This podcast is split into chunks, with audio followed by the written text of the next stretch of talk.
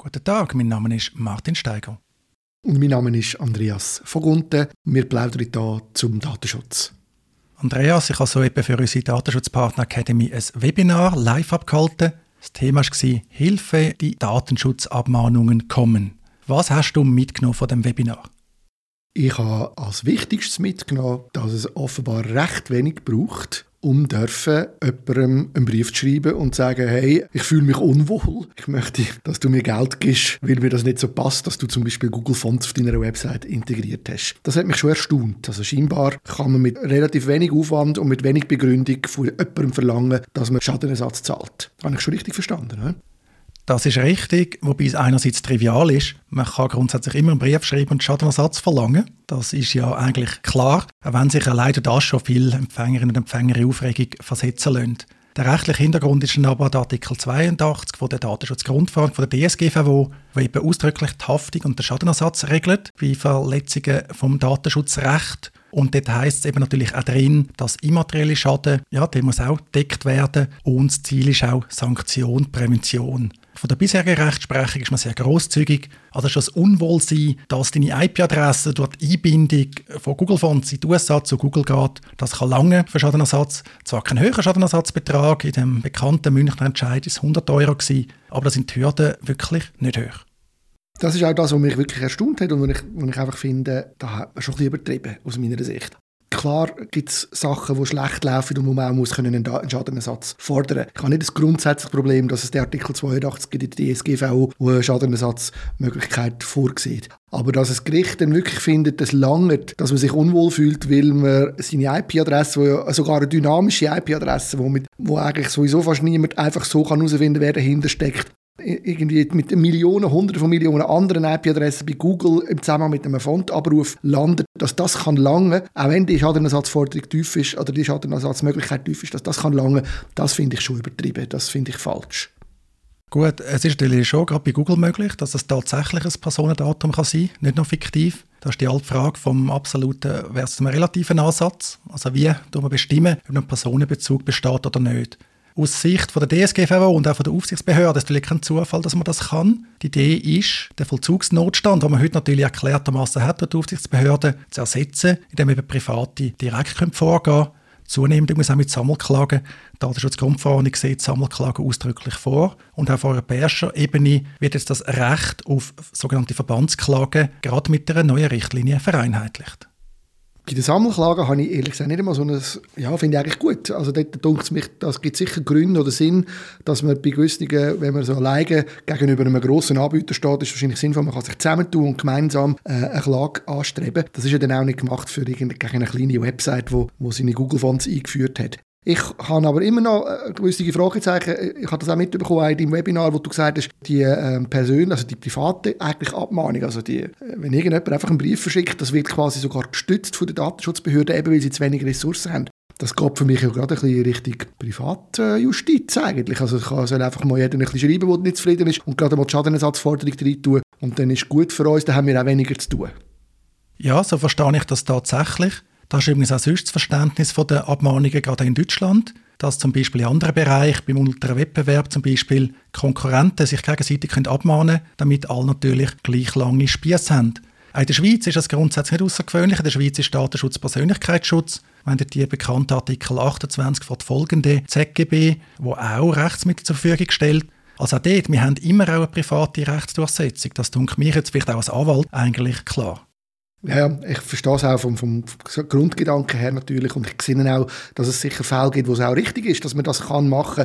Trotzdem, die Beispiele, die wir so hatten, oder, das kommt mir halt ein bisschen wie, äh, es ist ein bisschen erpresserisch, das Ganze, oder? Also da schreibt irgendein Privater, der wahrscheinlich wirklich nicht wirklich ein Problem hat, sieht da, dass einer seine Google-Fonds eingebunden schickt einen Brief und erpresst die andere Person. Also das ist für mich ähnlich perfid wie die Ransomware-Geschichte letztendlich. Also es ist einfach nicht sauber. Da wird etwas missbraucht in meinen Augen. Ein sinnvolles Recht wird da missbraucht, zum Geld zu verdienen. Und das finde ich halt nicht so in der Ordnung. Und klar kann man sagen, du musst halt das Recht einhalten, dann hast du das Problem nicht. Aber wir wissen alle, das ist nicht so einfach in jedem Fall.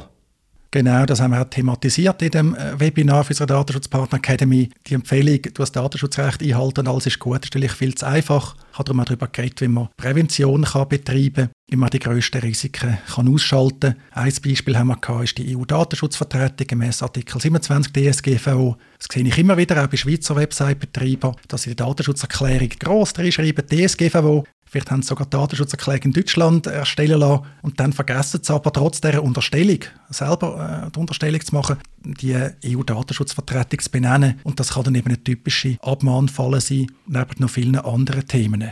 Beim Thema Erpressung übrigens müssen wir, glaube ich, ein bisschen aufpassen.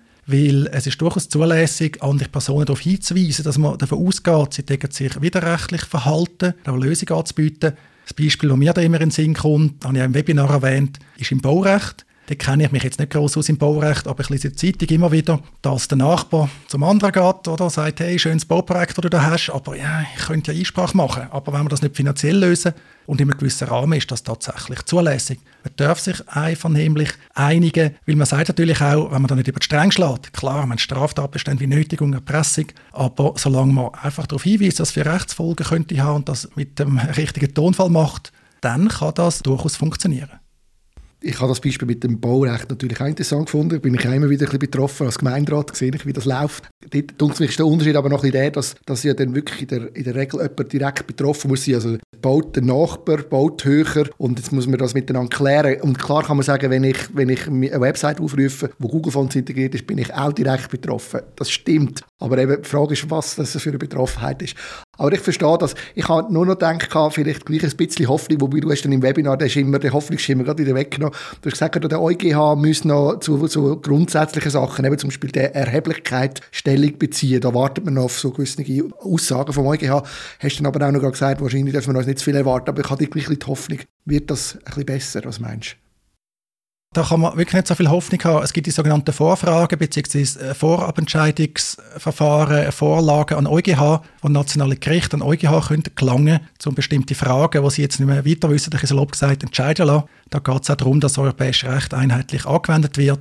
Tatsächlich ist jetzt einiges schon hängig beim EuGH im Zusammenhang mit dem Artikel 82 DSGVO, geht es zum Beispiel darum, muss eine Erheblichkeitsschwelle überschritten werden, ist es mit einem Bagatelldelikt, wie soll man das überhaupt vielleicht berechnen, den Schadenersatz. Aber mit Blick auf die bisherige Rechtsprechung vom EuGH bin ich da jetzt nicht so optimistisch, dass die Verantwortlichen gleich mal aufatmen und sagen, ja, der EuGH hat eine Abmahnung und vor allem eine Sammelklage einen Riegel vorgeschoben, sondern ich gehe davon aus, er wird sagen, ja, das ist politisch so gewollt, man soll können als betroffene Person Schadenersatz fordern, das entlastet eben auch tatsächlich die Aufsichtsbehörden. Wir wollen, dass das europäische Datenschutzrecht eingehalten wird, vielleicht eben auch wieder vor dem Hintergrund von dem aber vor allem deutschen Recht auf informationelle Selbstbestimmung.